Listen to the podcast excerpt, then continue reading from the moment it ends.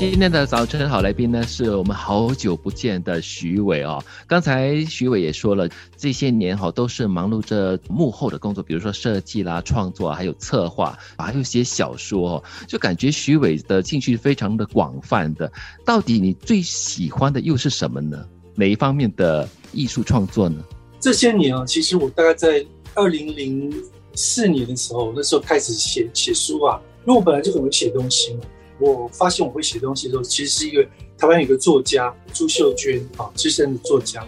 那时候我刚刚很好，然后我就写这些东西给他看，然后他说：“哎，那文笔很好哎，你有这个天分，可以写东西啊。”然后我那时候开始写，我在国外的时候开始写，写很多散文。零四年的时候，我就出了很多书，像这个《心之响宴》，那它是我的一个散文，一卖断货了。然后我也有办过签书会，在当时反应非常好。然后那个这个呢，叫《天堂村》。天堂村就是我后来比较晚一点写的书。那么我在前年呢，就是有出个小说，叫做《那一年的秋天》，它其实是我的初恋故事了。那后来我们就把它延伸成一个电影的剧本。哦，对对，我也延伸成一个电影剧本。然后我一个创作的 team 就跟两个编剧一起合作。我希望有机会的话，它可以做成电视剧啊、剧集之类，大概就是六集左右。我已经开始在想，不如不如给我们做成一个广播剧吧。也可以考虑哦，真的可以可以可以可以广播剧也可以，因为它就是一个有两个版本啊，一个就是谈恋爱的版本，另外一个就是励志的版本，就是五个男生的成长故事，然后组成一个乐团，他们当时很喜欢的一个 band 就是香港的温拿温拿乐团，然后就以温拿为一个出发点，就要希望能够成为像他那样子，因为你知道七零年代温拿很红嘛，就是我小学高一的时候，那个时候那个时代，所以。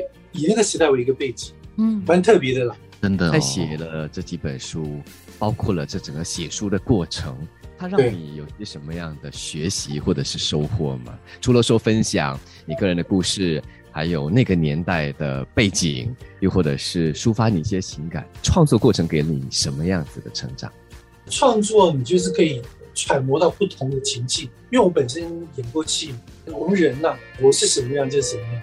可是演员呢，或者是作者呢，他就是可以揣摩到很多不同的情境，他可以跳到一个跟他完全不像的人，然后我就去过他的生活。当你写完一本小说的时候，或者是写完一个故事，你觉得你好像重新活过一次的感觉，然后你就进入到另外一个境界。所以这个是我觉得演员蛮过瘾的地方，就是你可以体会很多不同的人生，你可以去当皇帝啊，你可以当员外，先变成一个很风流的什么什么才子啊。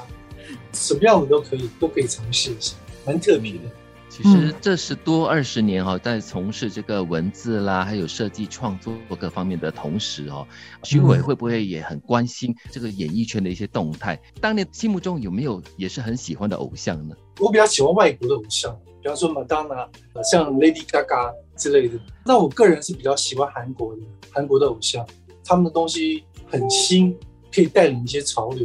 那我就很 follow 这个韩国的动态。那我也听韩国歌了，我常常听韩国歌，然后也注重韩国的流行之类的。然后我觉得台湾目前是好像有个断层哈，就是八零年代、九零年代的台湾是亚洲音乐中心，整个是很棒的。可是大概这十年来，整个就落下去了，好像没有在引领这种音乐的地位，好像慢慢的被韩国取代，或者是被中国大陆取代，可能跟我们整个。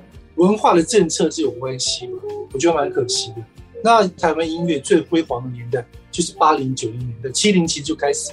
嗯，可是我很小的时候，那时候那时候群星会的年代，那时候台湾的流行乐队不得了，就是从那个节目出来的，像姚苏荣、青山，很多他们那一代的歌手多。然后后来就包娜娜啦什么的，潘姐啊、潘秀琼啊之类。后来就进入到那个凤飞飞的年代，叫刘文正、凤飞飞。那时候我还是小学。那个时候我们就开始在学他的歌，比如说刘文正的歌曲，然后凤飞飞的歌曲，珍妮。啊，那个时代台湾的音乐是亚洲很强的，然后后来就进入一个民歌的阶段，那大家就可能比较知道，蛮可惜的。当时的音乐这么的强，然后一直到今天好像有个断层，我觉得是一个断层了。觉得要怎么突破啊？这个情况有可能突破吗？这个大家的努力啦，不是靠单一的，就是说那一代的创作者都老了嘛，可是他们的歌。就是一直流传到现在，就是大家还是很喜欢听啊。当时很多流行的歌曲啊，那种创作的风气再起的话，可能是需要一个大家的努力，让那个创作的那个风潮再度扬起。